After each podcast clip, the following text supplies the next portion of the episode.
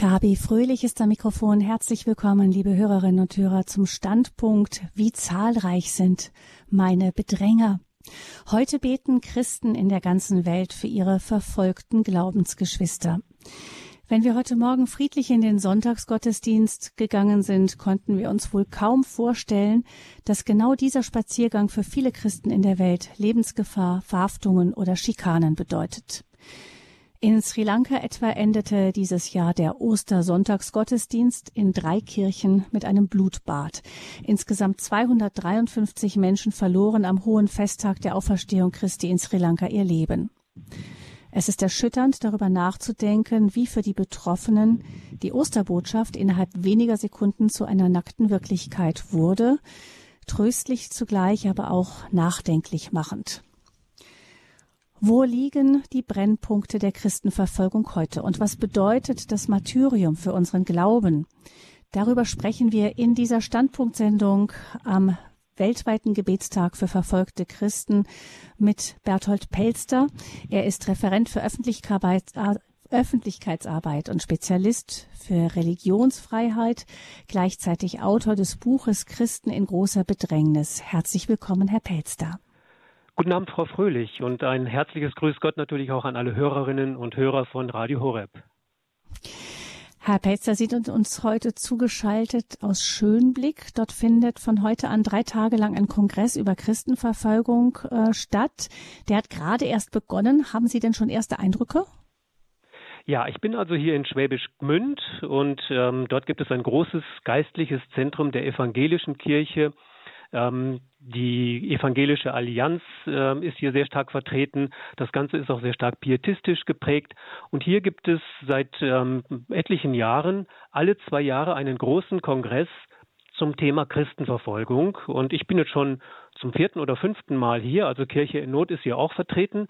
Wir gehören zu der kleinen katholischen Minderheit hier. Die meisten Organisationen, die hier vertreten sind, Hilfswerke und ähnliche Organisationen sind evangelisch oder freikirchlich.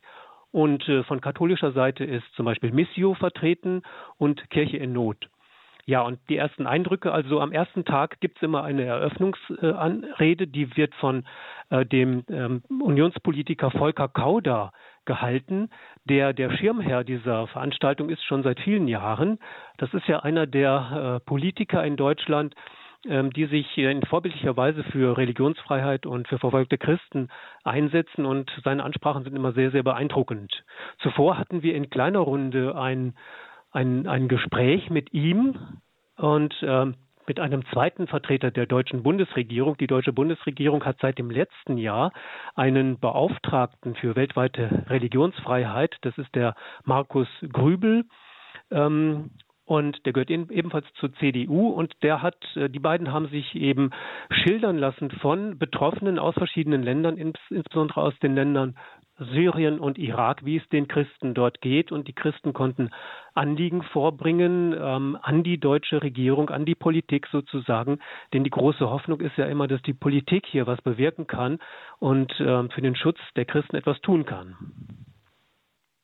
Sie haben gesagt, Sie sind eine kleine katholische Minderheit inmitten von vielen evangelischen Gruppen.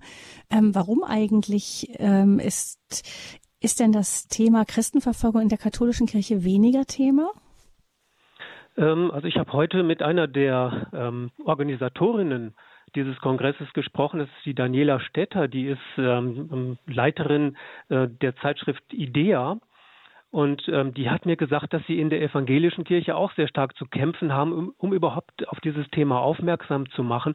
Große Teile der evangelischen Kirche ähm, interessieren sich ebenfalls nicht für dieses Thema. Also das ist nicht nur ein Problem unserer katholischen Kirche, wo ich eben beobachte, dass zu wenig über dieses Thema gesprochen wird, dass zu wenig gepredigt wird, dass zu wenig informiert wird, sondern auch in der evangelischen Kirche ist das so. Aber es gibt eben gerade auch aus diesem freikirchlichen Bereich ähm, eine große Betroffenheit, weil gerade auch freikirchliche Gemeinden ähm, in den verschiedenen Ländern der Erde oft sehr stark angefeindet werden, weil sie missionarisch aktiv sind für ähm, ja, das Evangelium eintreten, für den christlichen Glauben werben und eben auch versuchen, Menschen ähm, ja, für den christlichen Glauben zu gewinnen. Also von daher ist die Betroffenheit dort vielleicht hm. etwas größer, aber auf der anderen Seite gibt es auch viele, viele katholische Christen weltweit, die unter Diskriminierung und Verfolgung leiden.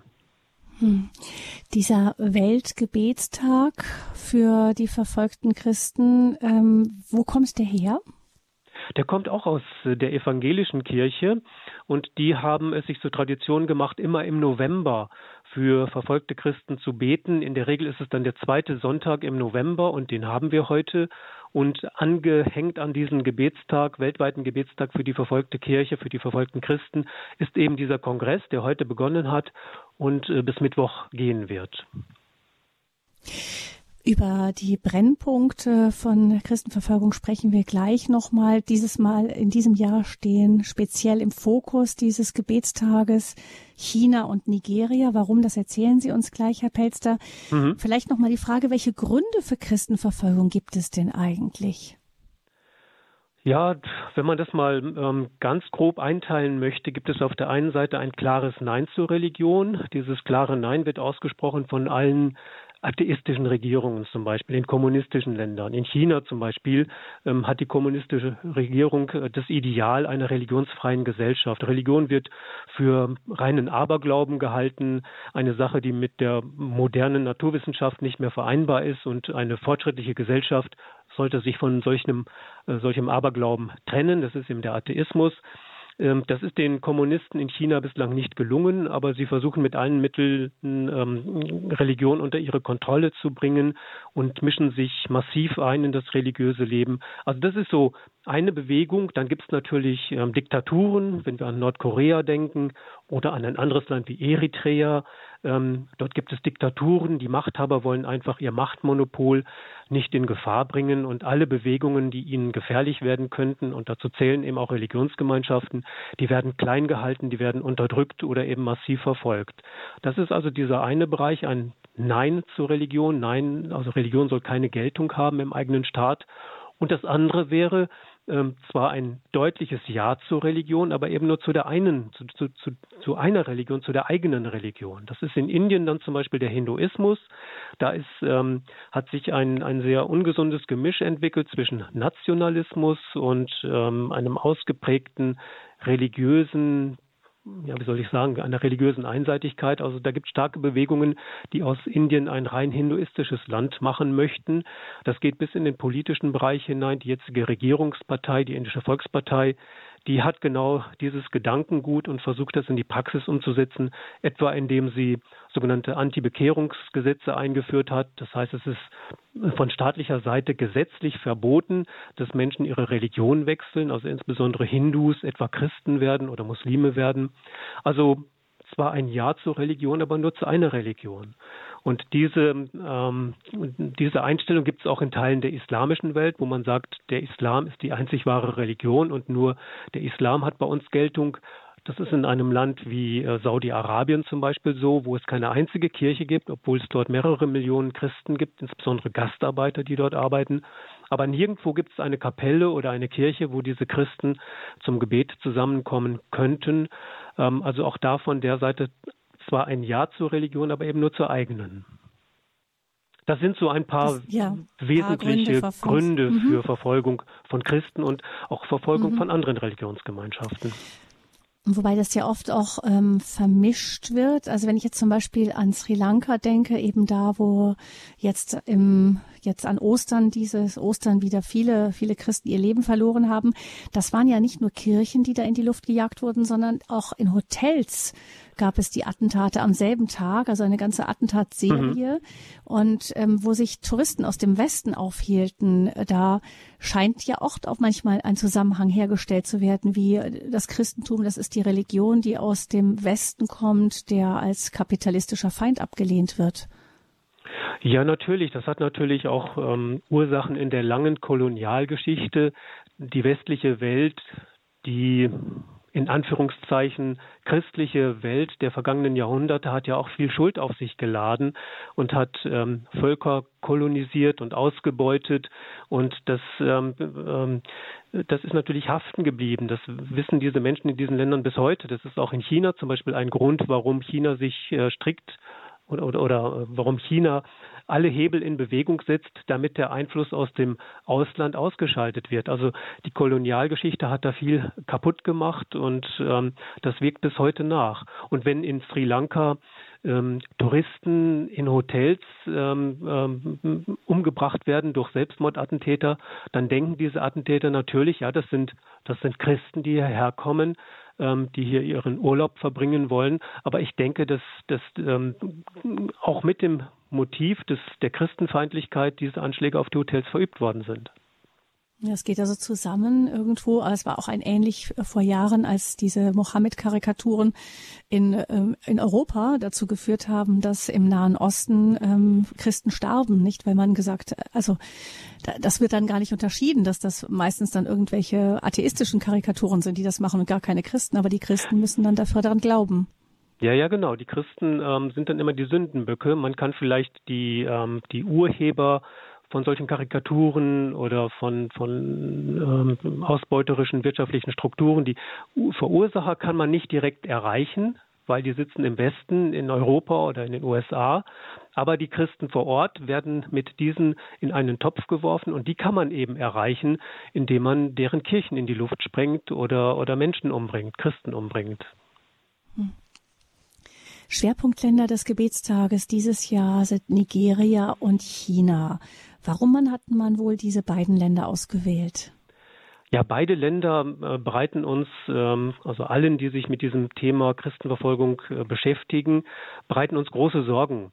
Nigeria zum Beispiel, wir haben dort die äh, Terrorgruppe Boko Haram, die ja seit vielen Jahren dort ähm, ihr Unwesen treibt und ähm, schon viele, viele äh, Todesopfer auf dem Gewissen hat. Äh, die Statistiken sprechen davon 20.000 Menschen oder 30.000 Menschen, die durch Anschläge von Boko Haram ums Leben gekommen sind. Und das lässt mhm. nicht nach. Das ist zwar weniger geworden, ähm, aber es ist immer noch vorhanden und das strahlt auch aus in Nachbarländer, zum Beispiel nach Kamerun. Das haben wir in, in diesem Sommer haben wir eine schreckliche Meldung bekommen.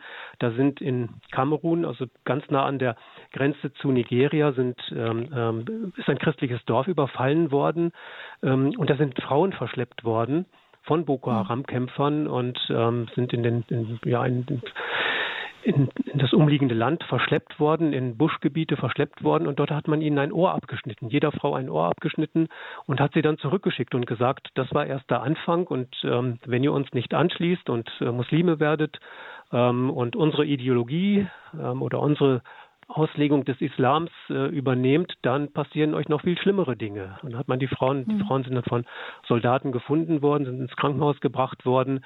Diese Frauen sind zurückgekehrt in ihre Dörfer und leben dort jetzt äh, unter ständiger Angst, dass äh, Boko Haram-Kämpfer immer wiederkommen. Ja, also mhm. ähm, das war so ein, ein schreckliches Beispiel. Und das andere ist eben, dass der Konflikt zwischen ähm, Viehnomaden, die zum muslimischen Volk der Fulani gehören, ähm, auf der einen Seite und ähm, Ackerbauern, die oft Christen sind, auf der anderen Seite. Da gibt es Landkonflikte.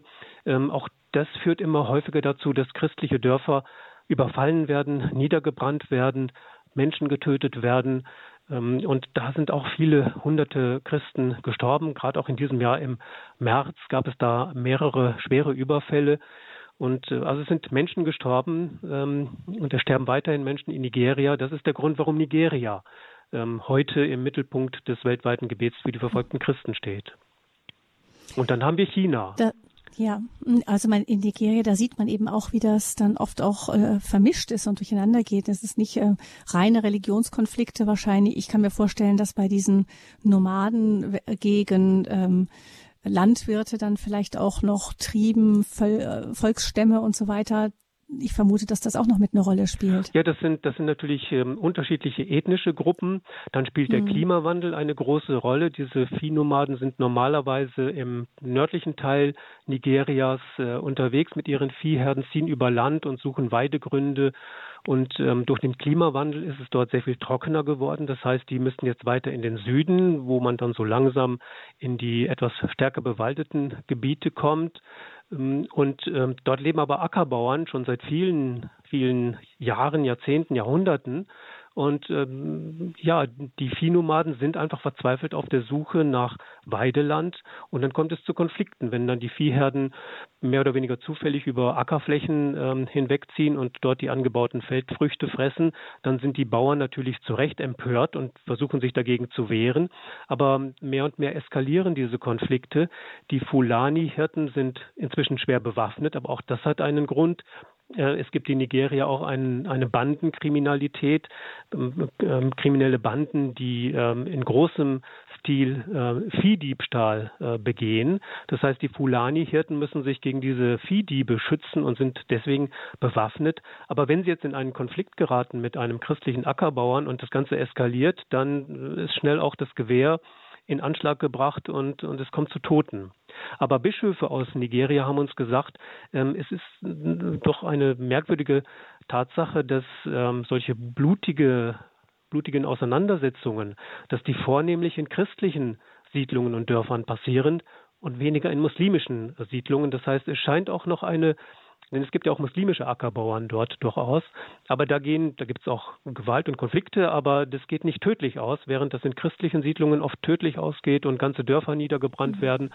Und das ist schon eine Schieflage, die die Bischöfe annehmen lässt, dass da auch eine gewisse Strategie hinterstecken könnte, dass man versucht, ähm, größere Teile von Nigeria zu islamisieren, also dort, wo christliches Gebiet ist, die Christen zu vertreiben und ähm, dann können sich dort vielleicht Muslime ansiedeln und der islamische Glaube breitet sich aus. Also es ist, wie Sie mhm. sagen, immer eine Vermischung von ganz vielen Faktoren und es ist nicht immer leicht zu erkennen, ist es jetzt der Glaube der Christen, an erster Stelle, die zu der Unterdrückung und Verfolgung führt, oder sind es wirtschaftliche Gründe? Aber irgendwie spielt der Glaube immer auch eine Rolle. Gucken wir nochmal ähm, zu dem Gebiet, das uns sehr lange Zeit wirklich sehr bekümmert hat, eben diese Ausbreitung des islamischen Staates. Da gab es ja zuletzt ähm, immer wieder Meldungen, dass der IS immer weiter zurückgedrängt wurde, bis dahin, dass der Anführer al-Baghdadi Ende vergangenen Monats mit bei einem amerikanischen Angriff ums Leben gekommen ist. Gilt der IS eigentlich jetzt wirklich als besiegt? Also militärisch scheint er besiegt zu sein. Und es ist sicherlich so, dass äh, viele äh, Islam, islamistische Kämpfer des sogenannten Islamischen Staates tatsächlich auch zu Tode gekommen sind, getötet worden sind in diesem Krieg. Aber viele konnten untertauchen, haben ihre Kampfwesten ausgezogen und leben jetzt wieder als ganz normale Bürger in ihrem Dorf, in ihrer Stadt, in ihrer Siedlung, ähm, gehen ihrer Arbeit nach, haben aber im Kopf immer noch dieses Gedankengut, dass es doch eigentlich ähm, aus ihrer Sicht ideal wäre, wenn es einen ja, einen rein islamischen Staat gäbe mit einem Kalifen an der obersten Stelle, also dieses Gedankengut ist sicherlich noch vorhanden. Ähm, ähm, dieser Anführer al-Baghdadi war ja mehr so eine symbolische Führungsfigur. Er war halt, er war der Kalif, hatte sich ausgerufen als Kalif und das Kalifat ausgerufen. Er war die Symbolfigur, aber er ist in der Öffentlichkeit nur ganz, ganz selten aufgetreten. Er war eigentlich immer im Verborgenen.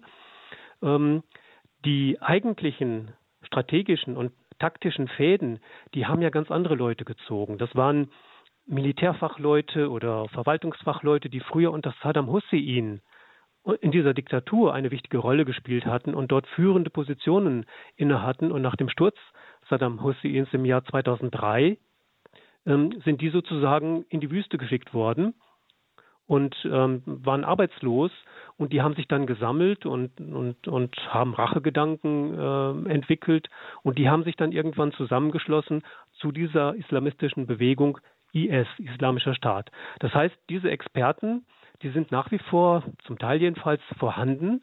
Das sind die Leute mit dem, mit dem Expertenwissen und die könnten jederzeit wieder zuschlagen. Und äh, das hat auch damit zu tun, dass äh, der IS nach wie vor über immense Summen an Geld verfügt. Westliche Geheimdienste sagen, dass der IS wahrscheinlich über mehrere hundert Millionen Dollar verfügt. Also die haben immer noch eine große Schlagkraft und möglicherweise warten sie nur darauf, äh, dass sie wieder zuschlagen können. Und wenn wir dann noch bedenken, dass ja jetzt vor kurzem türkische Truppen in den Norden Syriens mhm. einmarschiert sind, dort gibt es halt in diesem kurdischen Teil Syriens äh, mehrere große Gefangenenlager, wo die Kurden eben ähm, IS-Kämpfer gefangen halten Jetzt wurden aber die Kurden von der Türkei, von türkischen Truppen angegriffen. Da konnten sie sich nicht mehr um diese Gefangenenlager kümmern. Und es gibt Berichte, ich weiß nicht, ob sie stimmen, aber ich habe es gelesen, ähm, dass eben etliche IS-Kämpfer aus diesen Lagern dann fliehen konnten. Ja, in diesem ganzen Chaos, das da durch die türkischen Truppen äh, verursacht worden ist. Das heißt also, weitere IS-Kämpfer sind jetzt wieder frei und könnten sich zusammenrotten und ähm, die Gefahr ist nicht ganz gering, dass da diese Gewalt eines Tages wieder wieder äh, losgeht. Mhm. Aber auch da, Herr Pelster, scheint es mir wieder so zu sein, dass eben eine unglückliche westliche Politik ähm, dazu geführt hat, dass die Christen vor Ort dann ähm, das büßen mussten. Ja, das höre ich von Christen, von Bischöfen oder Priestern aus dem Nahen Osten immer und immer und immer wieder, die sagen, um uns kümmert sich niemand. Hier im eigenen Land, im Irak zum Beispiel, kümmert sich niemand um, um uns. Die Regierung hat kein Interesse an den wenigen äh, Christen. Wir zählen hier nichts, wir spielen keine Rolle. Ähm, aber der Westen lässt uns genauso im Stich. Der kümmert sich auch nicht um uns. Und im Zweifel geht es dem Westen, den westlichen Ländern nur um geopolitische, äh, strategische Fragen. Da geht es um Erdöl, da geht es um Macht, um Einfluss und da werden die Christen im Zweifel diesen geopolitischen Interessen geopfert. Das höre ich halt immer wieder und die einzigen, die diesen Christen im Nahen Osten in Ländern wie Irak oder Syrien helfen, das sind einige wenige christliche Hilfsorganisationen hier im Westen, aus den USA zum Beispiel, oder hier in Deutschland ist es äh, Kirche in Not. Kirche in Not hat ja maßgeblich äh, mitgeholfen, ähm, dass äh, in der Ninive-Ebene, wo eben mehr als 120.000 Christen im Jahr 2014, im Sommer 2014 vom IS vertrieben worden sind, dass die jetzt nach und nach wieder zurückkehren können. Also die sagen immer, also niemand hilft uns, wenn es nicht einige äh, großzügige Wohltäter gäbe in, in, in mhm. Ländern wie Deutschland, ähm, ähm, dann würde uns niemand helfen. Ja, der, die Bitterkeit wahrscheinlich dabei, dass es dann, wenn, wenn es negative Folgen hat, negative Auswirkungen hat, dann wird man mit dem Westen ganz eng in Zusammenhang gebracht in mhm. den Anschuldigungen. Aber da, wo es dann wirklich um Unterstützung ging und so, da ist diese Verbindung dann eben nicht so da. Mhm.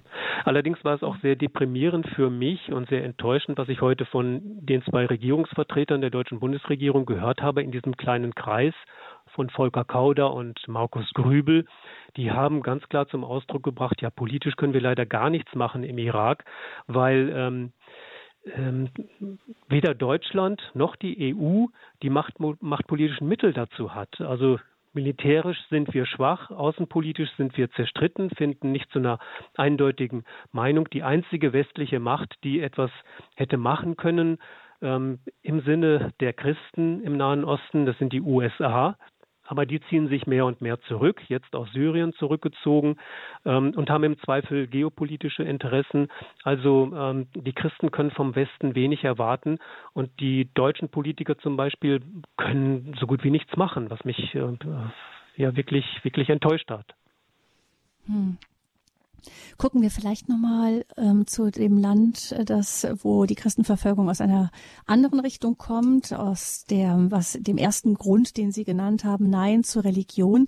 China steht auch noch im Blickpunkt dieses Weltgebetstages für die verfolgten Christen in aller Welt. Ähm, da hört man ja in den letzten Jahren, dass die Regierung immer enger die Zügel anzieht, die Kontrollen weiter verschärft und die Repressalien ähm, weiter ausbaut, weiter Druck ausübt auf christliche Gemeinschaften. Ähm, gleichzeitig aber, Herr Pelster, wird erzählt immer mehr von, von einem wirklich unglaublich blühenden, äh, wachsenden christlichen Gemeinden. Also das ist ja dann doch erstaunlich, dass gerade in dieser Verfolgungssituation ähm, gleichzeitig äh, die, die Christen doch, äh, die christliche Welt in China erstarkt. Ja, das ist in der Tat sehr, sehr erstaunlich. Ähm, aber wie Sie angedeutet haben, der Staat äh, zieht die Zügel immer straffer an. Wahrscheinlich, weil er das auch sieht. Ich habe ja vorhin schon angedeutet, ähm, die Idealvorstellung der kommunistischen Regierung in China ist eigentlich die, dass sie eine, eine, eine Gesellschaft ohne Religion errichten möchte. Ja, das gehört mit zum Fortschrittsgedanken. Religion ist eher schädlich für die Gesellschaft. Also ähm, die chinesische Regierung ist immer extrem misstrauisch gegenüber Religionsgemeinschaften. Sie befürchtet auf der einen Seite zum Beispiel Terrorismus, das sieht sie in der islamischen Welt. Ähm, es gibt ja im Nordwesten Chinas äh, bei den Uiguren eine große muslimische Minderheit. Da ist die kommunistische Regierung sehr, sehr misstrauisch und steckt diese Menschen zu zigtausenden in Arbeitslager, äh, nee, nicht Arbeitslager, in Umerziehungslager, um sie umzuerziehen und auf die chinesischen Werte ähm, äh, äh, einzuschwören. Also Terrorismus ist so eine, eine äh, Gefahr, die die kommunistische Regierung in der Religion sieht oder ähm, Gefahren des Separatismus, dass also die Muslime in der äh, Volksrepublik China sich abspalten möchten von dem Land oder dass äh, aus religiösen Bewegungen heraus ähm, gefährliche Strömungen entstehen, die die, die, die Regierung ähm, in Gefahr bringen können. In früheren Jahrhunderten sind manchmal Kaiser gestürzt worden, chinesische Kaiser gestürzt worden durch religiöse Bewegungen. Also der Staat ist sehr misstrauisch und versucht deswegen mit allen Mitteln die Religionen strikt zu kontrollieren und strikt auch von ausländischen Einflüssen abzuschirmen. Und dazu gibt es eben ähm, Vorschriften für religiöse Angelegenheiten, so heißt es, ein Gesetzespaket. Das ist im Februar 2018 in einer neuen Form neu herausgegeben worden, deutlich erweitert. Und da stehen jetzt äh, deutlich verschärfte Strafen drin für alle Aktivitäten, religiösen Aktivitäten, die vom Staat nicht vorher erlaubt worden sind. Und das macht natürlich den Untergrundgemeinden sehr stark zu schaffen. Also da sind jetzt Strafen, werden Strafen verhängt für unerlaubte Gebetstreffen, unerlaubte Gottesdienste. Die haben die Höhe eines oder die Höhe mehrerer Monatsgehälter oder mehrerer Jahresgehälter. Das heißt, wenn Christen erwischt werden und äh, von, von der Polizei verhaftet werden, angeklagt werden, dann kann das den finanziellen Ruin dieser ähm, ähm, Untergrundgemeinden oder der Untergrundchristen bedeuten. Und ähm, ich habe Meldungen gelesen, wonach ähm, Priester sich beklagt haben, dass äh, viele Gläubige sich gar nicht mehr trauen, sich zu treffen. Das widerspricht jetzt dem, was Sie vorhin gesagt haben, dass das Christentum mhm. wächst und blüht. Ähm, also es sind so zwei Seiten einer Medaille. Ähm, einerseits wächst das Christentum, aber auf der anderen Seite ähm, führt der Staat immer strengere Regeln ein, um dieses Wachstum zu unterbinden. Und das ist eben, wie hm. gesagt, seit Februar letzten Jahres, also seit anderthalb Jahren etwa. Und ähm, in manchen Provinzen sind diese Regeln so scharf, dass dort zum Beispiel die, ähm, die ähm, soll ich sagen, also, äh, dass es für, für Minderjährige verboten ist, an Gottesdiensten teilzunehmen, dass Minderjährige, also Kinder und Jugendliche, keinen Religionsunterricht erhalten dürfen, nicht mal von ihren Eltern. Das wird also scharf kontrolliert. Da stehen an den Kirchentüren ähm, Polizisten oder Sicherheitsbeamte und die hm. kontrollieren, ähm, ob auch jeder, der in diesen Gottesdienst geht, über 18 Jahre alt ist, also erwachsen ist. Also das ist in manchen äh, Regionen wirklich sehr, sehr drastisch. Und Priester müssen dann Dokumente unterzeichnen, dass sie sich an diese vom Staat vorgegebenen Regeln auch halten. Sonst äh, entzieht man ihnen der Erlaubnis, als Priester tätig zu sein oder zwingt sie, äh, das Gebiet zu verlassen. Das ist nicht, das ist nicht in allen Regionen in, in China der Fall, aber in manchen Provinzen beobachten wir diese verschärften, deutlich verschärften Regeln. Und es ist zu befürchten, dass das eben die neue Politik ist, die sich jetzt nach und nach weiter ausbreiten wird. Also ähm, das ist so eine Politik der ähm, eine Nulltoleranzpolitik, so kann man das vielleicht bezeichnen. Früher haben die Behörden auch gewusst, ja, das sind, das sind Gemeinden, die sind staatlich nicht registriert und die treffen sich da regelmäßig zu ihren Gottesdiensten. Aber die Behörden haben da einfach weggeschaut, haben vielleicht ein Auge zugedrückt, haben das nicht so wichtig genommen. Aber jetzt wird von ganz oben von der kommunistischen Führung die Regel vorgegeben, keinerlei Toleranz mehr, null Toleranz gegenüber diesen nicht registrierten religiösen Gemeinschaften und nicht genehmigten religiösen Aktivitäten. Und das, äh, das macht uns äh, sehr, sehr große Sorge. Gilt das denn auch für die offizielle Kirche, dass zum Beispiel Kinder keinen Kommunionunterricht haben dürfen? Also diese ja immer wieder umstrittene, aber von der chinesischen Führung ähm, anerkannte Gemeinschaft? Natürlich, die, die, die ähm, staatlich registrierte, also staatlich genehmigte so eine patriotische Kirche, Vereinigung. Ja, genau. Ähm, die hat genauso zu leiden unter diesen Anweisungen, die von, von, von ganz oben kommen. Ähm, die muss eben auch Folge leisten, wenn der Staat sagt, religiöse Erziehung nur für Erwachsene, nicht mehr für Kinder und Jugendliche. Wie gesagt, das ist eine Provinz oder sind zwei, drei Provinzen, wo diese Regeln inzwischen gelten. Ähm, aber das betrifft genauso auch ähm, diese offiziellen Kirchen oder dass, äh, dass Veränderungen vorgenommen werden von den Behörden an den, an den Kirchen, an den Gebäuden, dass übergroße Kreuze abmontiert werden, weil es dann heißt, das verstößt gegen die Bauvorschriften ähm, oder man sagt, ähm, Kirchen dürfen, dürfen nicht mehr groß auffallen. Kirchen dürfen, wenn sie an großen, vielbefahrenen Straßen liegen, überhaupt keine Kreuze mehr haben, dürfen gar nicht mehr als Kirchen zu erkennen sein. Ähm, das alles sind Maßnahmen, mit denen der Staat versuchen will, ähm, das Wachstum der Kirche zu stoppen. Und das betrifft eben auch die offizielle Kirche. Mhm. Also nicht nur die nicht registrierten, sondern auch die registrierten Gemeinschaften müssen da ähm, werden da immer schärfer überwacht. Ähm, ja, ja, und, und diese und Überwachung. Priester, ja. Wenn ich das noch sagen darf, die Priester und Bischöfe, die werden praktisch gezwungen, ähm, dass sie sich, dass sie sich wie Funktionäre des Staates, wie kommunistische Funktionäre verhalten und genau die Religionspolitik des Staates umsetzen. Und dagegen haben sich eben viele Untergrundpriester und Untergrundbischöfe bislang geweigert oder gewehrt und haben das nicht umgesetzt. Aber jetzt ähm, zieht der Staat die Daumenschrauben immer fester an und es ist kaum möglich, ähm, ohne Gefahr, also wie ich vorhin gesagt habe, finanzieller Ruin, ohne Gefahr noch ähm, unerlaubte Aktivitäten zu betreiben.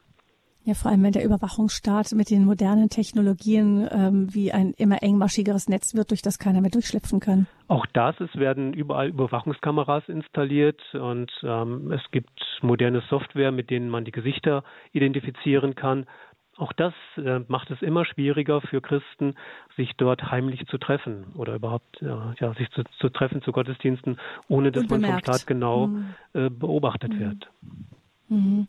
Es gab ja dieses Abkommen ähm, zwischen dem Heiligen Stuhl und der chinesischen Regierung. Auch da gab es sehr unterschiedliche Meinungen zu, aber wenn ich es richtig verstanden habe, war doch ähm, das ein Versuch auch von Seiten des Heiligen Stuhls, des Vatikans, ähm, die, die Kluft zwischen der Regierung und der Kirche nicht zu groß werden zu lassen, da auf einem Weg der Versöhnung zu finden, der Annäherung.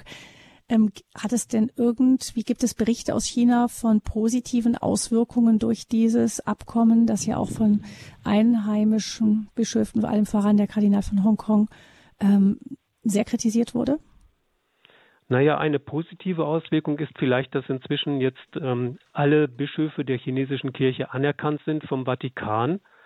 Ähm, das heißt, jeder Gläubige in China hat jetzt die Möglichkeit, zu einem auch vom Vatikan anerkannten Bischof dazuzugehören.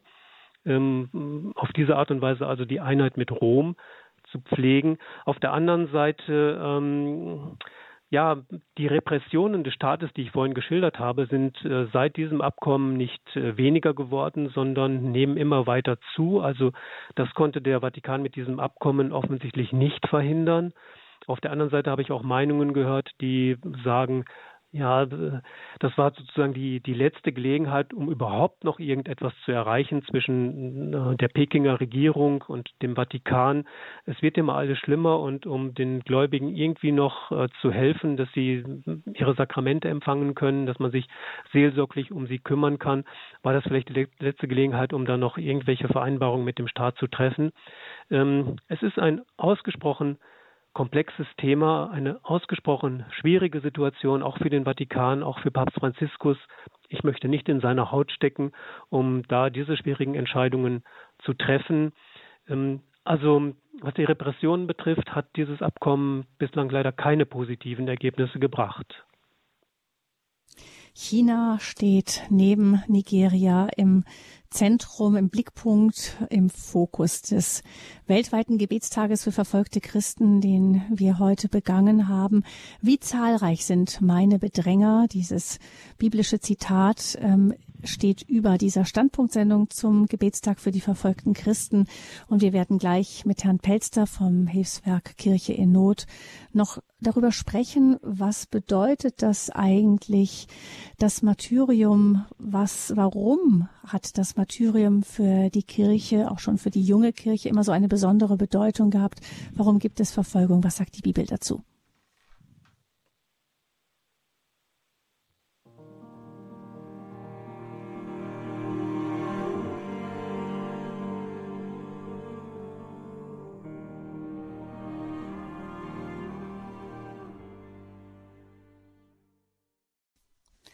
Standpunkt bei Radio Hureb. Wir sprechen heute am weltweiten Gebetstag für verfolgte Christen über das Thema, wie zahlreich sind meine Bedränger. Bertolt Pelster vom Hilfswerk Kirche in Not ist unser Gast in dieser Sendung. Er ist ähm, Referent für Öffentlichkeitsarbeit und Spezialist für Religionsfreiheit, ganz besonders auch für verfolgte Christen. Herr Pelster, das Thema Christenverfolgung interessiert Sie schon ganz, ganz lange und Sie haben da auch wirklich auch theologisch drüber nachgedacht. Das Zitat, wie zahlreich sind meine Bedränger, das zeigt ja schon, das ist ein Bibelzitat. Das ist ja nichts Neues, dass Christen verfolgt werden. Auch Jesus hat ja im Grunde seinen Jüngern gesagt, wenn es mir so geht, warum sollte es euch besser gehen? Ähm, ja, das, das klingt fast ein bisschen so wie eine über, äh, Überhöhung des Leidens für manche Menschen außenstehend hat das schon manchmal so einen eigenartigen Charakter, wenn man sagt, ja, ähm, das Martyrium, das, ähm, das ist etwas Besonderes, das ist wie auch ähm, die Saat des Glaubens gewesen in vielen, in vielen Zeiten oder vor allem in der Zeit der ersten Christen. Also ähm, wie, wie steht da die Kirche dazu? Auf der einen Seite sagt man, es ist was, ähm, ist ganz wichtig, die, der, die Saat dieses, dieser Märtyrer, die hat den Glauben zum Wachsen gebracht. Auf der anderen Seite wehren wir uns dagegen und äh, Kirche in Not ähm, prangert das an. Also ähm, genau, was hat das Martyrium uns zu sagen? Also vielleicht spreche ich da mal von mir selber. Für mich war das ja auch ein Lernprozess. Ähm, als ich vor 19 Jahren angefangen habe, für Kirche in Not zu arbeiten, da hatte ich eigentlich andere Ideen im Kopf. Ich hatte in der Pfarrgemeinde ähm, im Missionsausschuss mitgearbeitet. Ich hatte Interesse an Weltkirchliche, äh, an, an Weltkirche für mich war es faszinierend, den Glauben auszubreiten, also die Werte des Christentums zu verbreiten, Gerechtigkeit, Nächstenliebe, all diese Dinge. Da wollte ich mithelfen, das zu verbreiten. Und dann äh, ist mir aber bei Kirche in Not sehr schnell klar geworden, dass es doch auch eine ganz andere Dimension gibt. Und das ist eben die Dimension der Unterdrückung und der Verfolgung von Christen.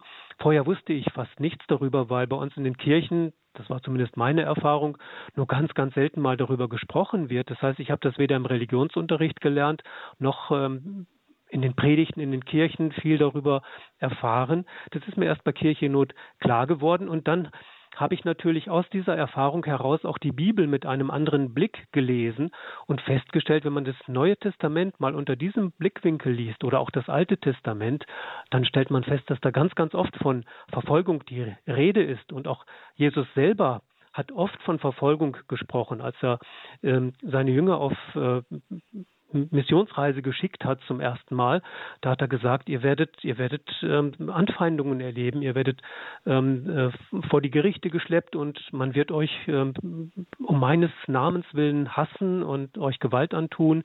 Also solche Aussagen findet man ganz, ganz oft. Oder wie Sie vorhin gesagt haben, wenn Sie mich verfolgt haben, werden Sie auch euch verfolgen. Ähm, das ist jetzt natürlich ein Satz aus dem Johannesevangelium. Das ist natürlich auch äh, theologisch mit beeinflusst. Das Johannesevangelium ist vielleicht ganz interessant. Das ist ja ein paar Jahrzehnte ähm, nach dem Tod Jesu entstanden. Ähm, wann genau darüber streiten sich die Theologen, aber jedenfalls doch eine ganze Weile nach dem Tod Jesu. Und man sagt, die Theologen sagen uns, dass der Johannes damals äh, verantwortlich war für eine kleine Christengemeinde, die als winzige Minderheit in einer eher feindseligen Umwelt gelebt hat. Und der hat sehr viel auch theologisch in das Johannesevangelium hereingepackt, um die Christen dann, diese kleine Gemeinde von Christen auf Verfolgungssituationen vorzubereiten oder sie in der Verfolgungssituation zu stärken. Und so findet man immer wieder ganz viele Stellen im Neuen Testament, wo von Verfolgung die Rede ist. Also es scheint mit dazu zu gehören. Das hat auch damit zu tun, ähm, dass Teile der Welt lieber ohne Gott leben wollen, denn dann das ist viel bequemer, dann können sie tun und lassen, was sie wollen, so ganz nach eigenem Belieben. Jesus, ähm, äh, auch den Satz finden wir im, im ähm, Johannesevangelium, Jesus sagt dort, mich hasst die Welt, weil ich bezeuge, dass ihre Taten böse sind. Ja, Jesus deckt die bösen Taten der Welt auf, die Ungerechtigkeit, die Unterdrückung, die Ausbeutung, die ganze Bosheit äh, der Menschheit. Er deckt diese Sünden auf und deswegen hasst die Welt ihn. Also alle Unterdrücker hassen Jesus und hassen heute die Christen, die sich für Gerechtigkeit äh, einsetzen oder Nächstenliebe üben wollen oder von der Wahrheit sprechen. Sie werden gehasst, wie damals Jesus gehasst wurde ja eigentlich ja nicht wirklich ähm, nachvollziehbar, dass man gerade die äh, eben verfolgt, die, die sich ja eben gerade das Barmherzigkeit und eben nicht zurückzuschlagen, ähm, Vergebung, dass die zumindest das als ihre Werte auf den Fahnen haben und die auch versuchen, hoffen wir doch mal danach zu leben, dass gerade auf die man es dann so abgesehen hat. Ja, aber alle Unrechtsregime fürchten, dass die Christen sie an den Pranger stellen und auf die Missstände hinweisen und äh, dass daraus eben ähm, äh, Gegenbewegungen entstehen. Und ähm, jedes diktatorische Regime ist misstrauisch gegenüber christlichen Gemeinden und, und äh, mhm. Leuten, die eben. Vielleicht auch wegen der Solidarität. Ja, natürlich Vielleicht auch. wegen klar. der Solidarität, die unter Christen oft herrscht. Hm. Ja, das natürlich. Also, also, jedenfalls, ähm, das ganze Neue Testament, wenn man das mal unter diesem Blickwinkel liest, dann gehen einem die Augen auf, ähm, dass eigentlich ständig von Verfolgung die Rede ist. Und ich vermute mal, dass es auch immer zur Kirche dazugehören wird, weil Kirche auch immer anstößig ist oder ähm, Jesus, der als ähm, Zeichen bezeichnet wird, dem widersprochen wird. Das sagte schon der Kreise Simeon ähm, damals der Mutter Gottes.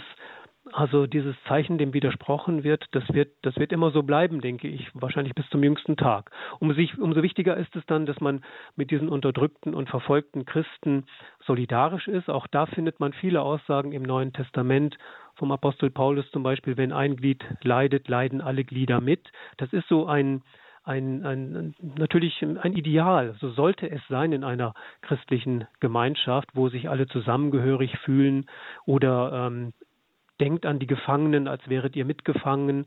Also vergesst diese Menschen nicht, ja. Und dann gehört gehört, mit dazu, dass ähm, man, dass man für sie betet.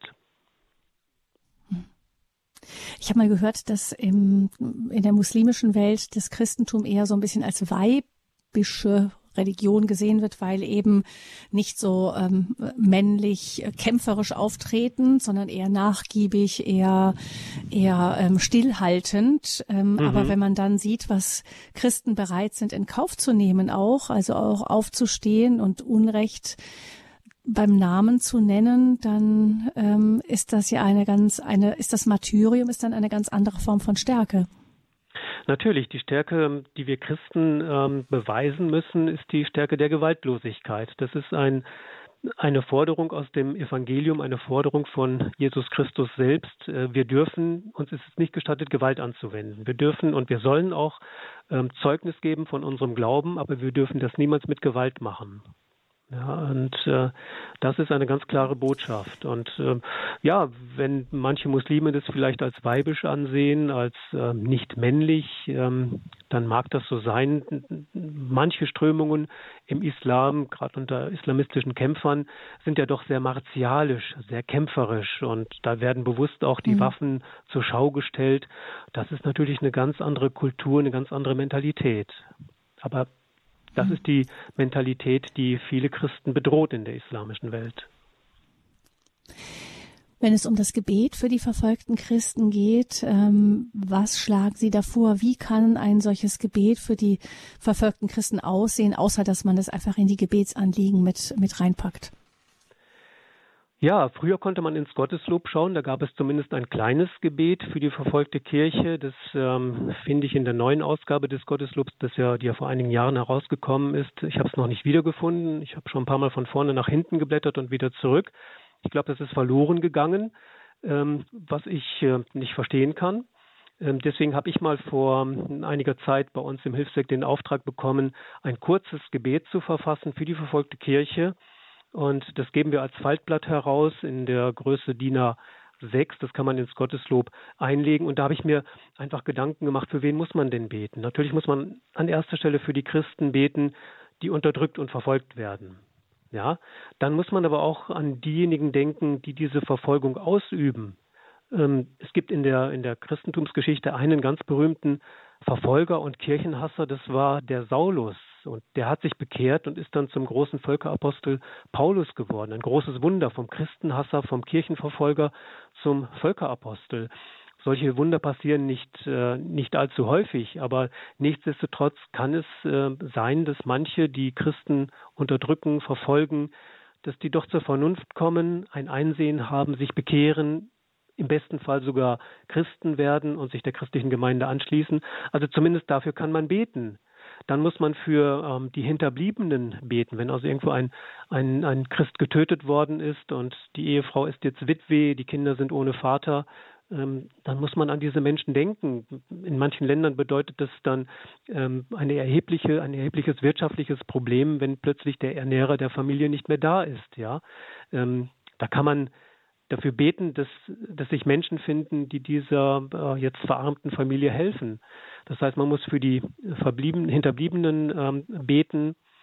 Dann ähm, muss man für die Christen beten, die vielleicht schwach geworden sind in der Verfolgung und es nicht geschafft haben, nicht die Kraft aufgebracht haben. Das ist ja eine ganz besondere Gnade, die es also nicht geschafft haben, standhaft zu bleiben, die vielleicht ähm, ihren Glauben verleugnet haben und hinterher bitter enttäuscht sind über ihre eigene Schwäche, dass diese Menschen nicht verzweifeln, sondern ja, ähm, die Vergebung Gottes suchen, ganz bewusst, vielleicht auch im Sakrament der Beichte und dass sie wieder Hoffnung äh, schöpfen für ihr Leben. Also es gibt so ganz verschiedene Gruppen, für die man beten kann und das habe ich versucht in diesem mhm. Gebet äh, zum Ausdruck zu bringen.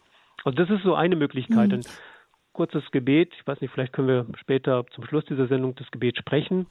Und die andere Möglichkeit mhm. ist, ähm, Sie haben vorhin gesagt, ähm, wie zahlreich sind meine Bedränger. Das ist ein Vers aus den Psalmen. Denn auch im Alten Testament ist ja schon von Unterdrückung und Verfolgung die Rede. Nicht erst die Christen werden wegen ihres Glaubens unterdrückt, sondern schon das Volk der Israeliten ist massiv unterdrückt worden. Die sind ins Exil geführt worden nach Babylon, ähm, haben dort viele, viele Jahre in der Fremde gelebt. Ihr Tempel ist zerstört worden ähm, durch ähm, ausländische Mächte.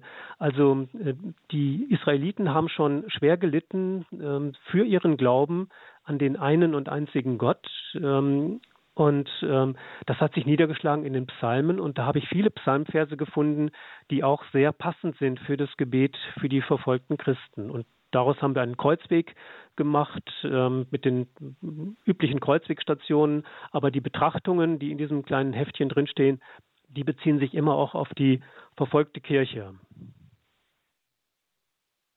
Und damit hat man, hat man zwei Gebete an der Hand, also ein kurzes Gebet, das mhm. vielleicht zwei, drei Minuten dauert, dass man ja, vielleicht einmal in der Woche mhm. oder manche tun es auch täglich oder also jedenfalls immer mal wieder beten kann. Und das andere ist der Kreuzweg, den man vielleicht mit anderen zusammen äh, mal betet. Das dauert eine knappe Stunde, ist also schon ein etwas anspruchsvolles Programm, aber warum trifft man sich nicht ein, zwei Mal im Jahr in der Kirchengemeinde, in der Paaregemeinde, kommt zusammen in der Kirche und macht mal so eine Andacht für die verfolgten Christen?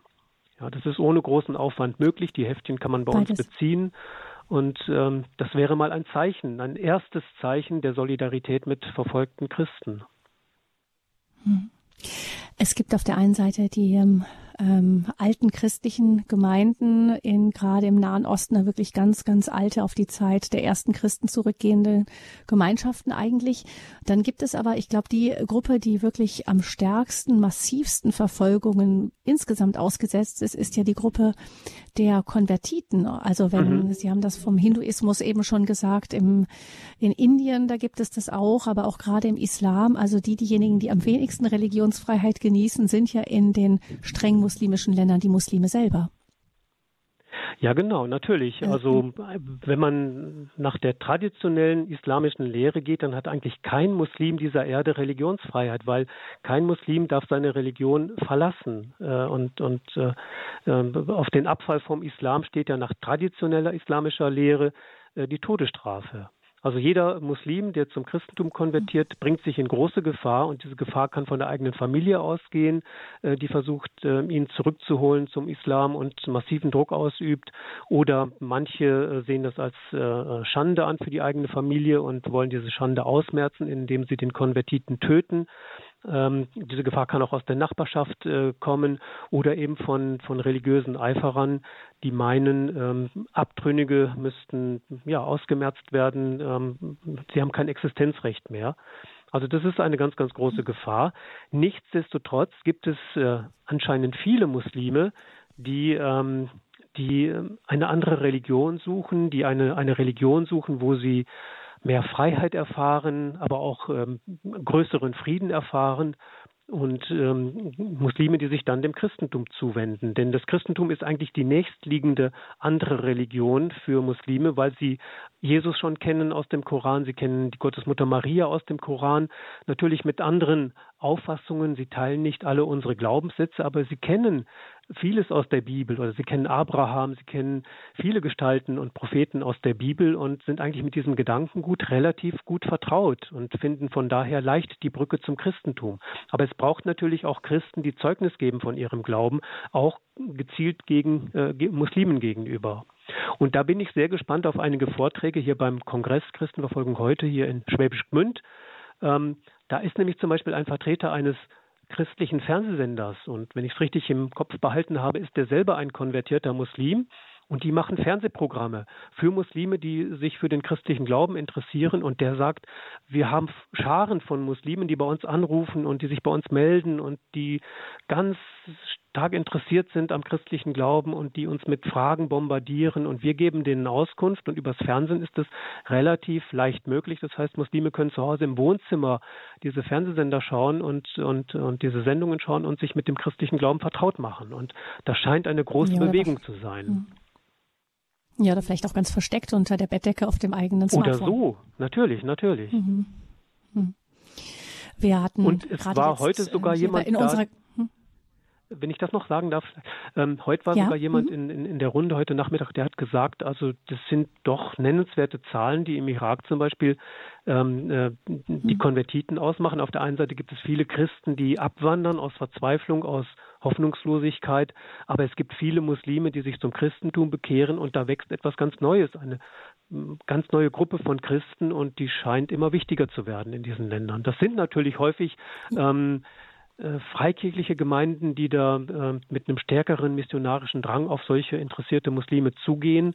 Ähm, da sind wir Katholiken sehr viel zurückhaltender.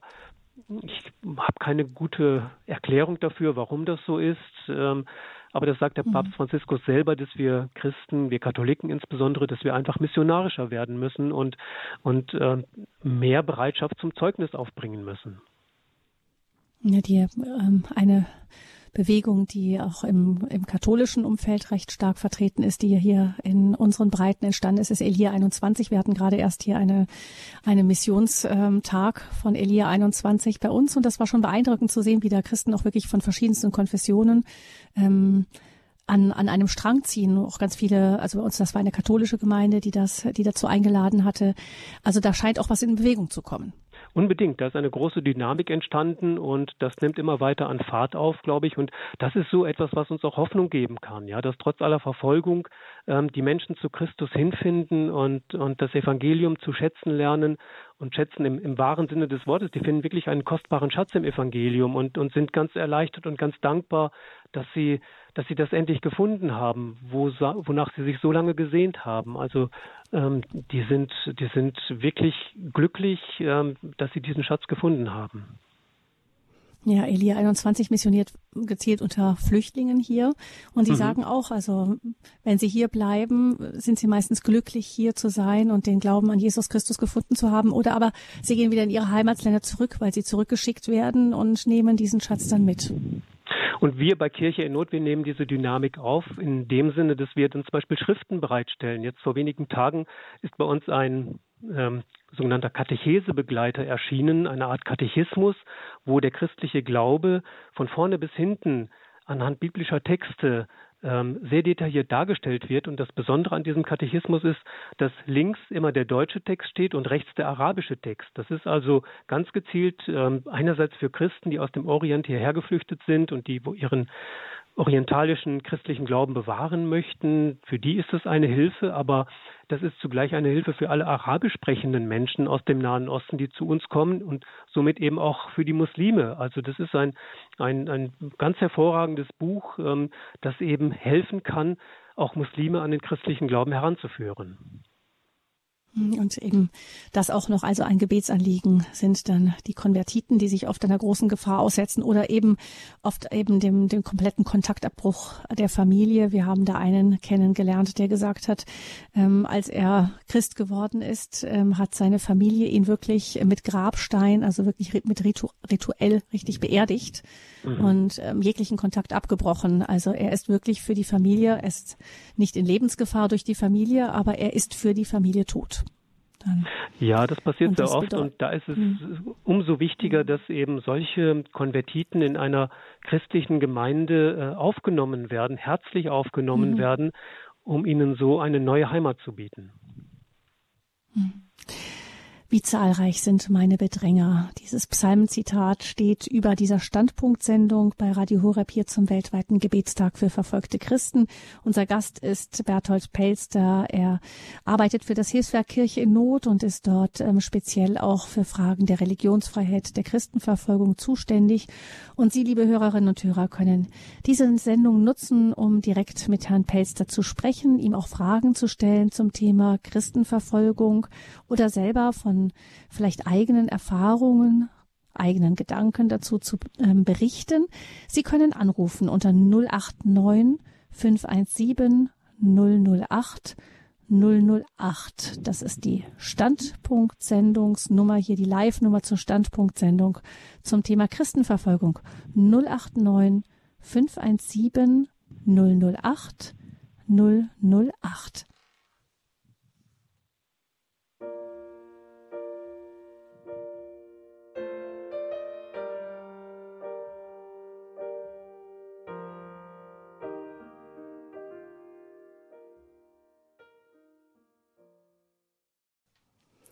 Die Christenverfolgung weltweit steht im Zentrum dieser Standpunktsendung bei Radio Horeb. Heute ist unser Gast Herr Berthold Pelster vom Hilfswerk Kirche in Not. 089 517 008 008. Das ist Ihre Nummer zur Sendung, liebe Hörerinnen und Hörer. Frau Fechler ruft uns aus Ankum an. Herzlich willkommen, Frau Fechler. Ja, grüß Gott, Frau Fröhlich und Herr Pelster. Mhm. Ja, also es macht mich schon sehr, sehr traurig, was Sie, Herr Pelster, da über China sagen. Wir hatten ja schon ganz andere Sendungen, wo man dann hörte von den Truppengruppen, die sich zum Gebet treffen und das ist, war da alles äh, wirklich, äh, da dachte man, oh, da können wir ja froh sein und dankbar sein für die, die da so ihren Glauben bekennen. Aber das ist ja hier wie unter Hitler, hört sich das ja an äh, mit Spitzel und mit äh, Kinder dürfen nicht äh, zum Gottesdienst. Also das finde ich schon ganz, ganz schlimm.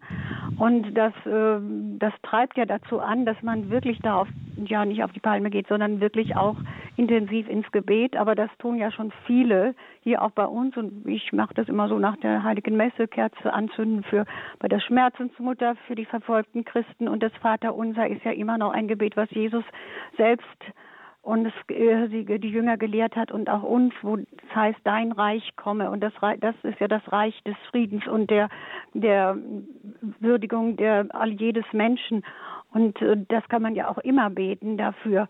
Und dann äh, haben wir hier oben, das werden Sie da unten ja wahrscheinlich, äh, das heißt da unten im Süden, vielleicht auch gar nicht so beachten, den Gedenktag 75 Jahre nach, heute ist der Tag der Hinrichtung gewesen, vor 75 Jahren, vor den, der Lübecker Kapläne und des evangelischen Pastors Karl Friedrich Stellbrink. Gestern war ich noch in Lübeck mit einer kleinen Gruppe und auch weit. Aber das ist bewundernswert, wie sie in den Tod gegangen sind. Und äh, natürlich haben wir, wenn solche Menschen, die auch in der Verfolgung so zu ihrem Glauben stehen, da haben wir natürlich immer Vorbilder. Man kennt dann die Namen nicht so wie wir hier, diese Kapläne in Lübeck. Aber ähm, es ist schon auch ein Gewinn für die Kirche, glaube ich, was man nicht so sieht, mhm. aber was es stärkt. Aber trotz des Blut der Märtyrer ist der Same neuer Christen, so haben wir es ja schon als Kind gehört. Aber dann wundere ich mich aber trotzdem, mhm. dass es so wenig, ähm, dass es nur so eine kleine Versammlung da unten gibt. Ich hoffe, dass Gesellschaft für Menschenrechte und solche Vertreter da auch dabei sind.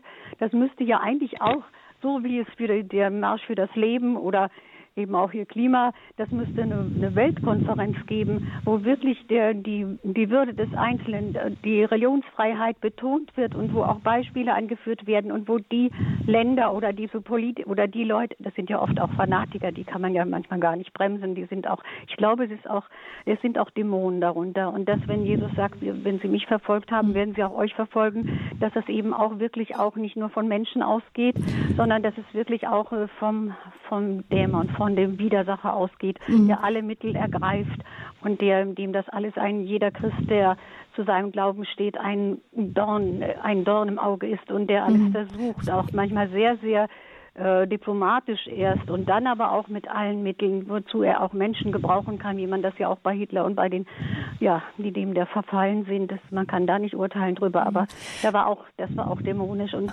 hier sehe ich das auch und deswegen. Frau Fechler? Ne, ja, es ist, ja, es ist schon, es ist ein Thema, was die Pater Werenfried von Straten, da ja. gab es ja schon die, Konfer die in, Kirche, von Kirche in Not in, in Königstein, da war ich schon da unten, da wurde man schon informiert über mhm. all das, was da geschah und das ist heute nicht mehr so, das ist im Augenblick nicht so, dass es solche Konferenzen mhm. gibt.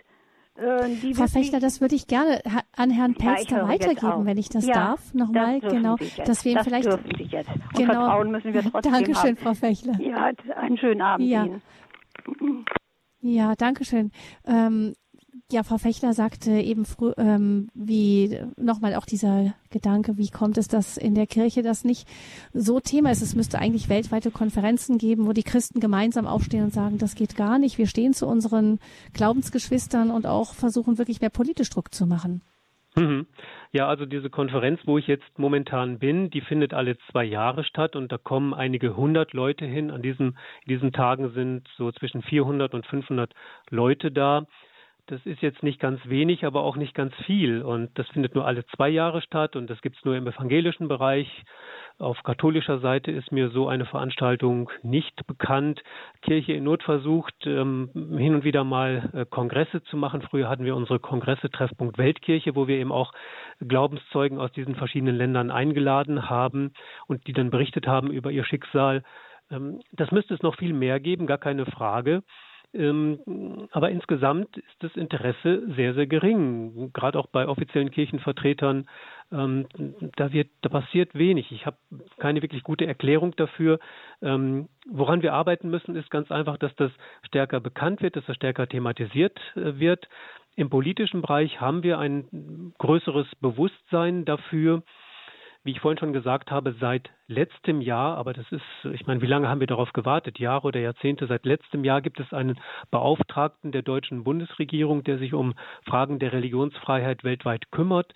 In wenigen Wochen, vielleicht noch in diesem Jahr oder Anfang des nächsten Jahres, ähm, will dieser Beauftragte der deutschen Bundesregierung einen Bericht herausgeben, wo man dann zumindest für einige Beispielländer nachlesen kann, wie es da um Religionsfreiheit steht.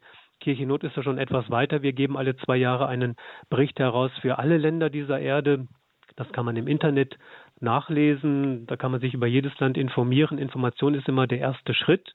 Ähm, das sind so Wege, wie wir versuchen, das Thema immer weiter, immer breiter in die Öffentlichkeit zu bringen. Aber ähm, das Tempo könnte eigentlich ähm, schneller sein, rasanter sein und äh, müsste eigentlich mehr Menschen in den Band ziehen und dafür interessieren. Mhm. Dann danke ich Frau Fechler für Ihren Anruf und äh, begrüße nun Frau Angela aus München. Guten Abend. Ja, hallo. Wir hören Sie, ja?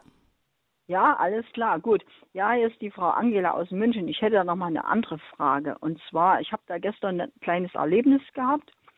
Ich war bei mir in meiner Pfarrei und da war dann hinten ein Stand vom Amnesty International. Der hat dann auch vorne direkt am Ambo noch sprechen dürfen, dass die sich halt für Menschenrechte einsetzen und pipapo.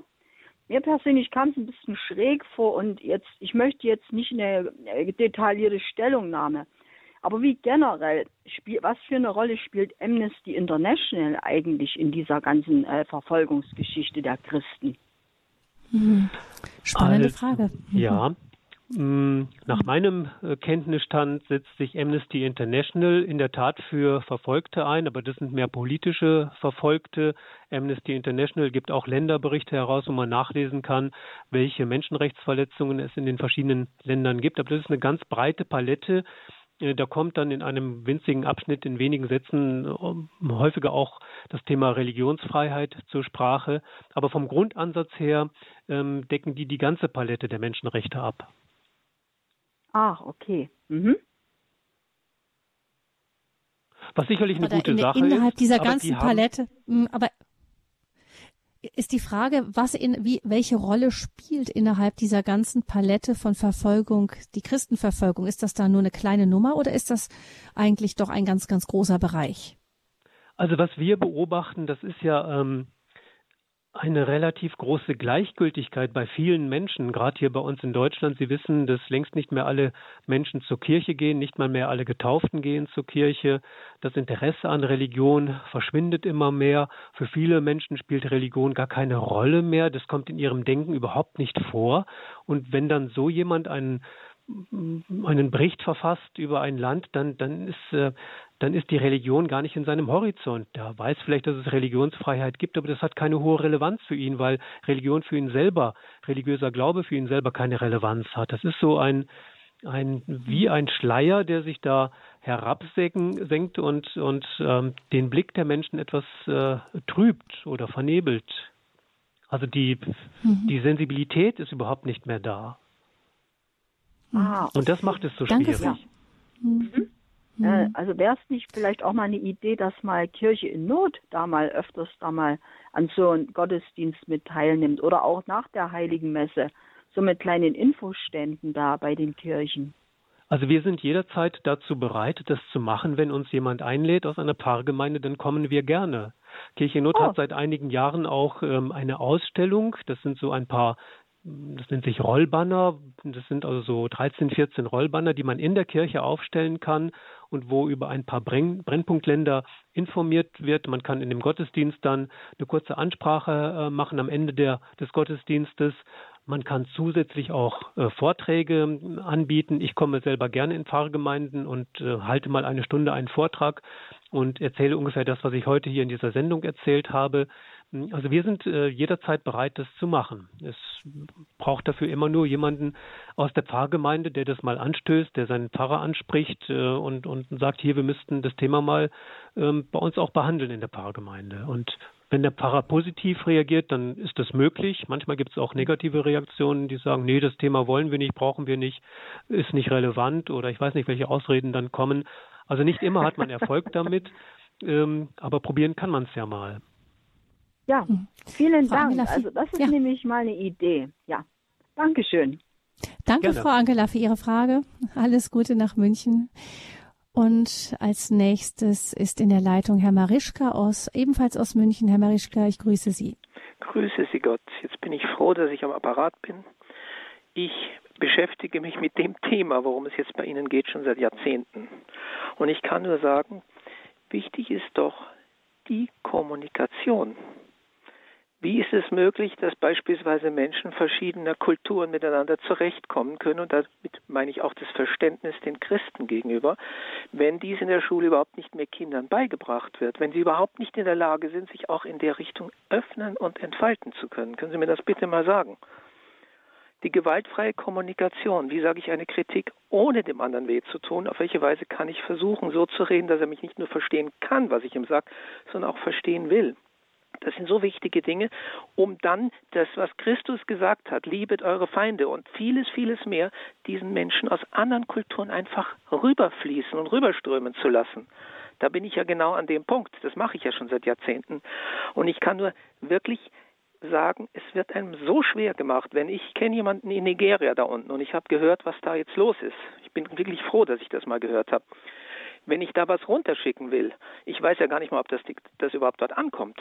Verstehen Sie, was ich meine? Es ist eine Organisation teilweise, was Hilfe betrifft, dort runter, die einem sehr, sehr schwer gemacht wird. Und da frage ich mich nur, was kann ich machen? Sie sprechen da von einem Minister, der jetzt da sich einsetzt für Menschenrechte. Ich bin der Erste, ich würde am liebsten zu ihm hingehen und sagen, bitte Politik fängt nicht im Bundestag, im Reichstag oder im Parlament an, sondern schon in der Kommunikation. Da fängt die Politik an und die muss dem Menschen überhaupt ermöglicht werden, dass er sie richtig lernt. Das, wie mache ich das, dem anderen Menschen auch eine Kritik zu sagen, ohne ihm weh zu tun? Das geht auch. Und genau da stehe ich. Und vielleicht können Sie mir einen Rat geben, wie ich da runter nach Nigeria was runterschicken kann, ohne zu, um zu wissen, das kommt wirklich dort an. Ja, da müsste ich wissen, ähm, ob Sie eine Idee haben, wo das dann, was Sie runterschicken, ich nehme an, das ist Geld oder das sind Sachmittel, wo das ja. dann stecken bleibt. Ja, natürlich, das ist ja schon, ist ja schon passiert x-mal. Ich habe ja nach, ich hab nach, Indone nach Indonesien, da hat es ein Erdbeben gegeben da drüben vor einem halben Jahr. Ich habe dort Vitamine runtergeschickt, die sind nie angekommen. Die sind irgendwo, was weiß ich, ausrangiert worden, wo weiß Gott wo gelandet. Ich wurde gebeten, was runterzuschicken. Dann habe ich gesagt, okay, jetzt wird kein Geld geschickt, aber ich schicke Vitamine und Spurenelemente und Mineralstoffe und sonst was und habe ein Riesenpaket runtergeschickt. Und das ist nie angekommen. Das ist dieses ganze System. Das ist teilweise katastrophal.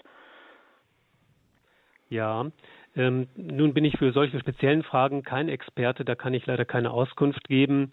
Ähm, ein Hilfswerk wie Kirchennot hat sein, seine eigenen Wege, die sich über Jahrzehnte bewährt haben. Mhm. Bei uns laufen diese Dinge üblicherweise über den zuständigen Bischof der Diözese und ähm, unsere Mitarbeiterinnen und Mitarbeiter in der Zentrale in Königstein verfügen da über jahrelange Erfahrung. Die kennen alle Kniffe, wie man Geld in diese Länder bringen kann oder eben Hilfsmittel in diese Länder bringen kann.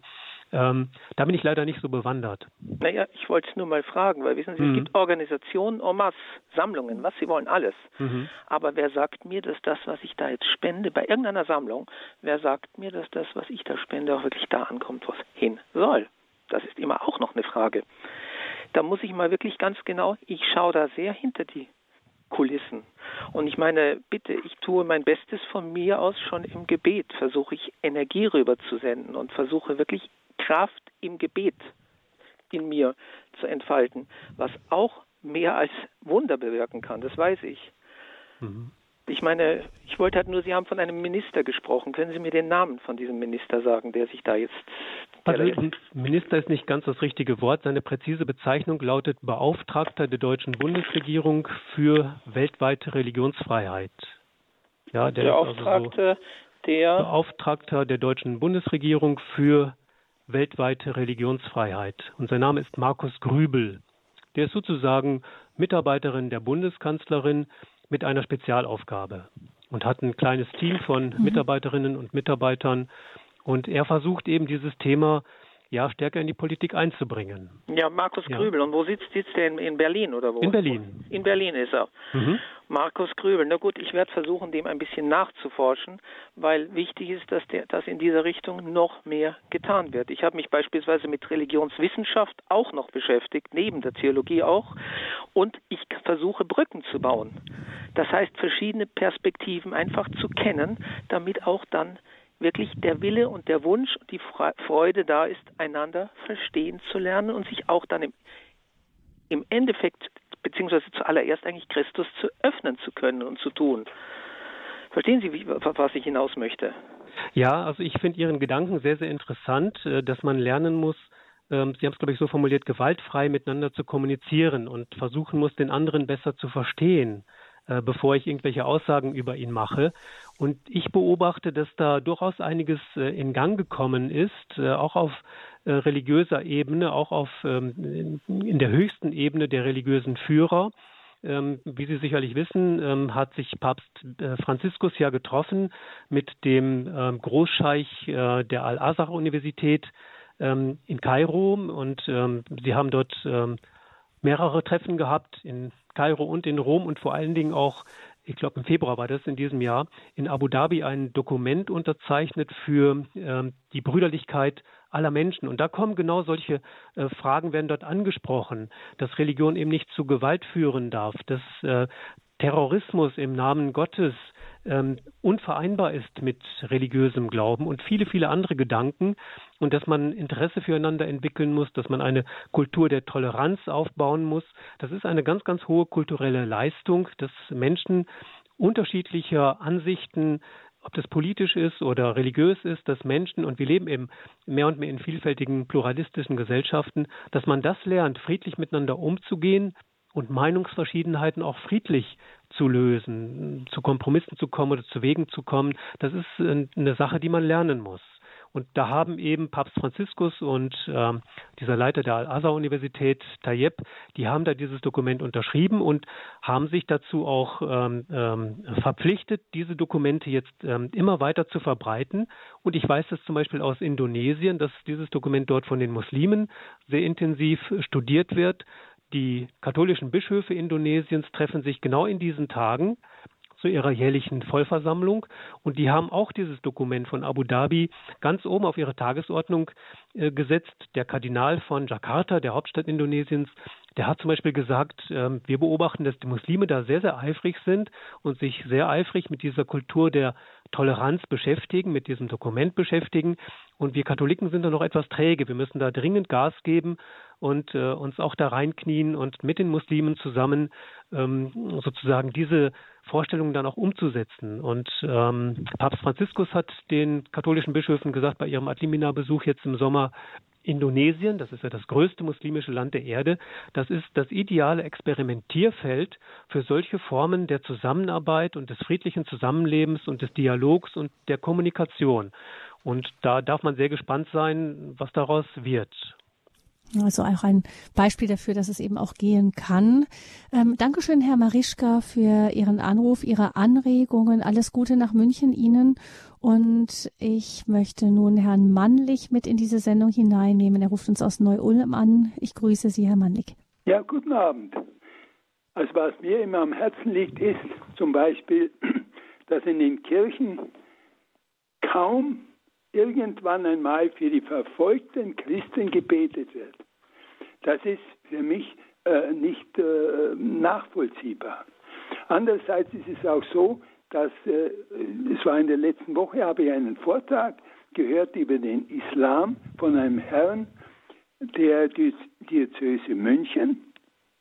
Er hat also auch über, die, über den äh, Dialog zwischen den Muslimen gesprochen was mich aber äh, gewundert hat, dass er nicht auf, auf mehrere Punkte eingegangen ist. Zum Beispiel nicht darauf, dass den, den Muslimen verboten ist, eine Freundschaft mit Christen. Denn das ist ja die größte, ein großes Hindernis zur Integration und diese, dieser Punkt wurde nicht angesprochen. Und ich glaube auch, dass dieser Punkt in der Öffentlichkeit auch nicht beachtet wird. Das wäre mein Beitrag. Dankeschön. Dankeschön, Herr Mannig. Ähm, Herr Pelster, möchten Sie etwas dazu sagen?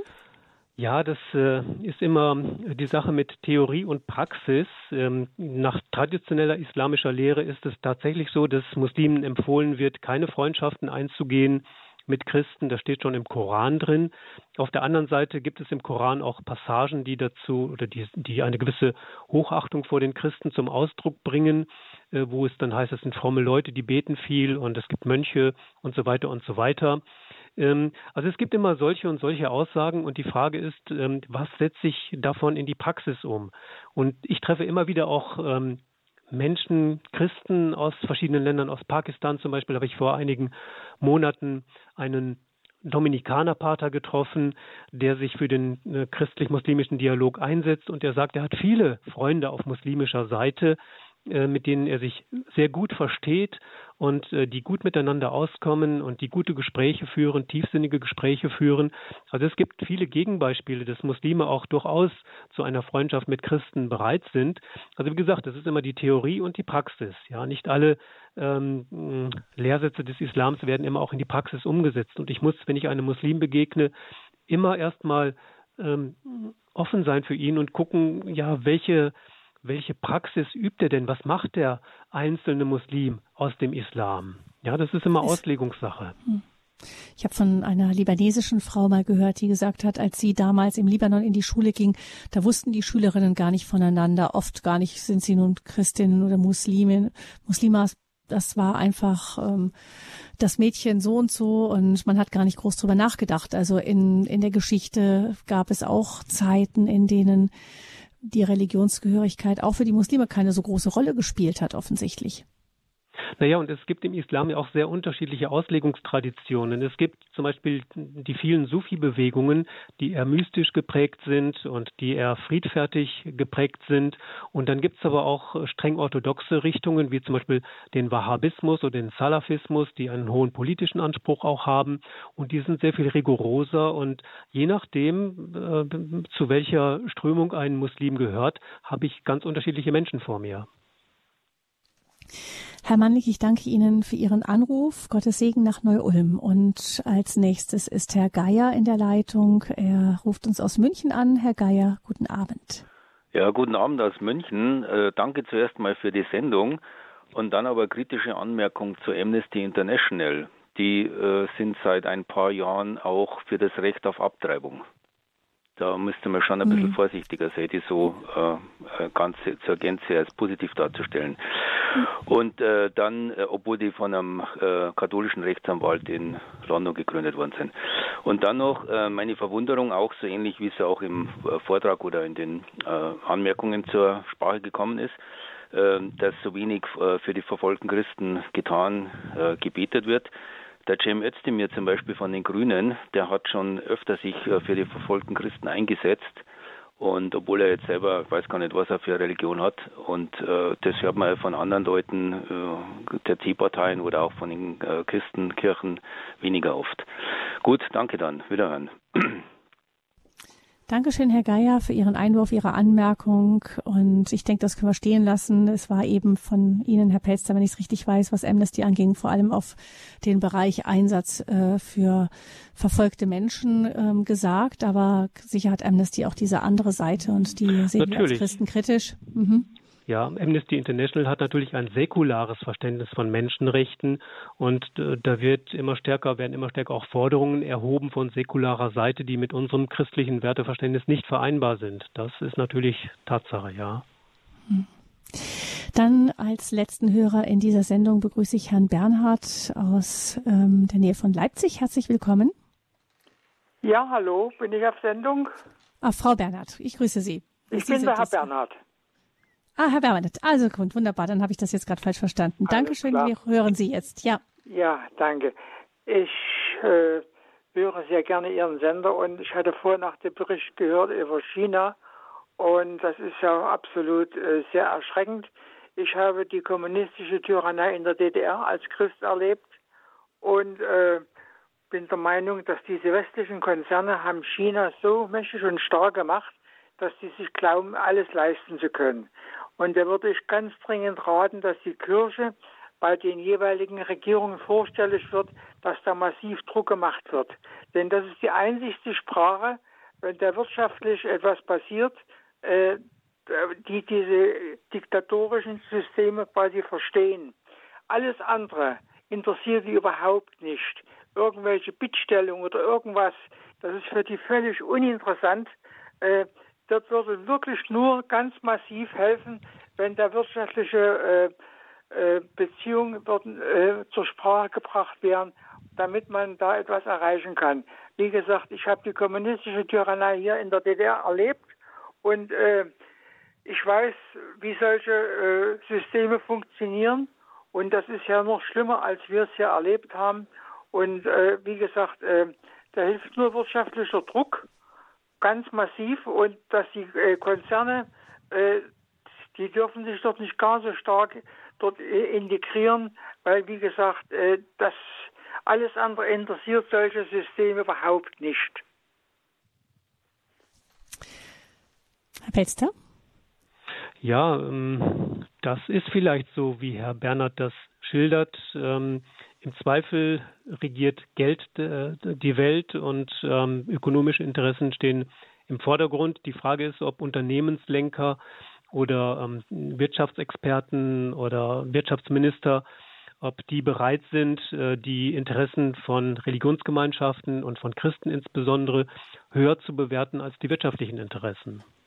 Ja, Eine Herausforderung traurig. an uns. Das ist ganz, ganz traurig. Es gibt ja auch immer diesen solche die, Systeme die, interessiert es überhaupt nicht. Die, es sind nicht alleine, dass dort nur die Christen verfolgt werden, das sind noch viele andere äh, Völker, die dort quasi ganz massiv unter, unterdrückt werden. die werden äh, an, in, in Arbeitslager gesperrt, angeblich sind es dann Umschulung. Das ist ein ganz perverses System in China. Und das ist ganz, ganz schlimm. Und wenn da nicht massiv etwas passiert, äh, werden wir noch unser blaues Wunder erleben. Das ist genauso mhm. jetzt mit dem, mit dem neuen Internet, mit den G5. Ne, da kann man wirklich nur warnen. Äh, und man sollte dann irgendwie mal mehr auf die USA hören. Äh, das, das hat dann, dann sind wir eben nicht ganz so weit vorne wie die äh, in, in, China. Aber äh, man kann nicht alles opfern, nur der, äh, der Wirtschaft halber. Das ist sicher auch nochmal eine Frage, eben gerade ähm, die die modernen Technologien, äh, vor allem das allgegenwärtige Smartphone, auf der einen Seite eben die Chance ähm, auch der Mission durchaus auch für uns Christen, auf der anderen Seite aber auch durch die ganzen Möglichkeiten von Ortung, von ähm, Abhören und so weiter äh, eine, eine sehr viel bessere Kontrollmöglichkeit auch für unliebsame Religionsgemeinschaften. Ja, ganz bestimmt, natürlich. Ja, das sind die ähm, Segen und Fluch der modernen Technik. Hm. Vielen Dank, Herr Bernhard. Sicher, Sie haben es schon selber eben auch miterlebt in der DDR. Und da hört man natürlich das, was in China passiert, ähm, kann ich mir vorstellen, nochmal mit, mit anderen Ohren und beobachtet das mit das einem anderen Blick. Das ist viel schlimmer, als es bei uns war. Hm. Hm. Dort war man als Christ noch geduldet. Ja, meine, ich habe meine Kinder, die sind auch alle, äh, die waren nicht bei den Pionieren. Äh, die äh, sind alle konfirmiert und äh, getauft und konfirmiert. Ich habe fünf Kinder und ich habe mich darum gekümmert. Aber wie gesagt, äh, man, man war als Christ geduldet. Aber dort in China werden die Christen regelrecht verfolgt. Ja. Dankeschön für Ihren Anruf, Herr Bernhard, und ähm, ein herzliches Dankeschön auch Ihnen, Herr Pelster, dafür, dass Sie uns am heutigen weltweiten Gebetstag für verfolgte Christen ähm, nochmal mehr in Einzelheiten berichtet haben, an welchen äh, Punkten der Welt es so brennt und äh, was wir auch tun können für die verfolgten Christen. Wir haben verstanden, auf jeden Fall das Gebet, auf jeden Fall die Solidarität, das Zusammenstehen ähm, mit den verfolgten Christen, auch das Aufstehen für ihre Rechte, die sich einsetzen in der Politik für sie ähm, und dann eben auch die konkrete Unterstützung, die sie durch das Hilfswerk, zum Beispiel das Hilfswerk Kirche in Not leisten. Vielen Dank, Herr Pelster, dafür. Ähm, wenn Sie, liebe Hörerinnen und Hörer, sich für diese Gebete interessieren, äh, die von Kirche in Not veröffentlicht wurden, auch den, das einmal das Gebet, das kurze Gebet für die verfolgten Christen, aber auch der Kreuzweg, den gibt es äh, bei Kirche in Not zu bestellen. Und Sie können die Kontaktdaten entweder sicher im Internet finden, einfach unter Kirche in Not oder aber zum Telefonhörer greifen und den Hörerservice von Radio Horeb anrufen unter 08328 921 110. Natürlich nicht jetzt um diese Uhrzeit, sondern dann ab morgen Vormittag wieder ab 9 08328 921 110 null. Das ist die Nummer vom Radio Horeb Hörerservice und da sind auch die Kontaktdaten zu Kirche in Not hinterlegt. Oder aber Sie schauen ins Internet unter www.horeb.org. Da finden Sie im Podcast, nicht nur im Podcast, in der Mediathek diese Sendung in Kürze zum Nachhören, sondern auch im Programm unter der, in der Zeile der jetzt laufenden Standpunktsendung äh, auf einem Infofeld auch die notwendigen Informationen. Herr Pelster, ich danke Ihnen herzlich, dass Sie uns ähm, ja genauso dieses ganze Spektrum geschildert haben. Ich denke, das hat uns nochmal aufgerüttelt und nochmal zum Nachdenken gebracht darüber, was, wie gut wir es eigentlich haben, dass wir unseren Glauben wirklich so frei leben können und dann natürlich die Anfrage, warum nutzen wir es nicht besser? Ähm, Vielen Dank, dass Sie uns davon erzählt haben von und die verfolgten Christen noch mehr in Erinnerung gerufen haben. Und ich bedanke mich bei Ihnen, Frau Fröhlich, und bei dem Sender Radio Horeb, dass Sie diesem etwas sperrigen Thema heute Abend so viel Zeit und Raum gewidmet haben. Danke dafür. Ja. Ja, ich freue mich persönlich, dass ich mit dabei war. Mein Name ist Gabi Fröhlich. Ich wünsche Ihnen allen, liebe Hörerinnen und Hörer, noch einen gesegneten Abend. Aber zum Schluss bitten wir Herrn Pelster denke ich, Herr Pelzer, noch mal kurz darum, dass Sie mit uns dieses Gebet sprechen für die verfolgten Christen. Ja. Im Namen des Vaters und des Sohnes und des Heiligen Geistes. Amen. Amen.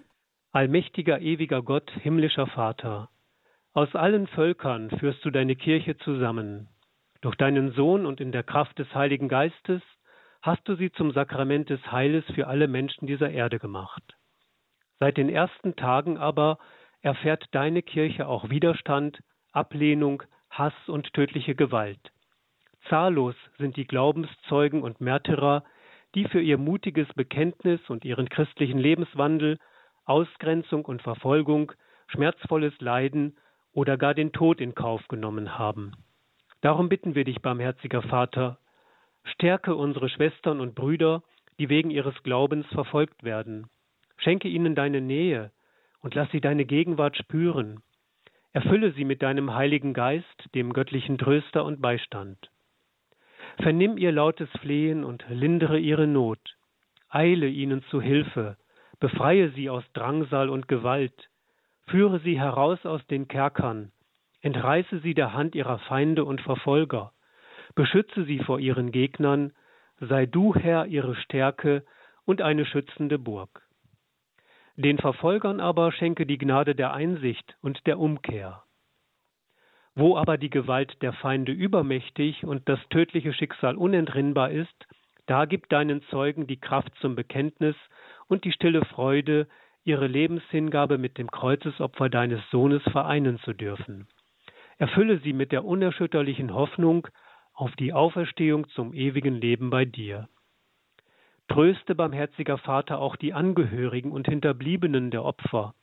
Schenke ihnen die Zuversicht, dass sie ihre Lieben dereinst wiedersehen werden in deinem Reich der Herrlichkeit. Denen aber, die schwach geworden sind und die ihren Glauben verleugnet haben, schenke den Mut, Vergebung zu suchen bei dir und die Kraft, sich selbst zu verzeihen. Hab Erbarmen mit ihnen und schenke ihnen deine Nähe, damit sie nicht in Verzweiflung fallen, sondern festhalten an dir und so zur Erfüllung ihres Lebens finden. Darum bitten wir durch Jesus Christus, deinen Sohn, unseren Herrn und Gott, der in der Einheit des Heiligen Geistes mit dir lebt und herrscht in alle Ewigkeit. Amen. Amen.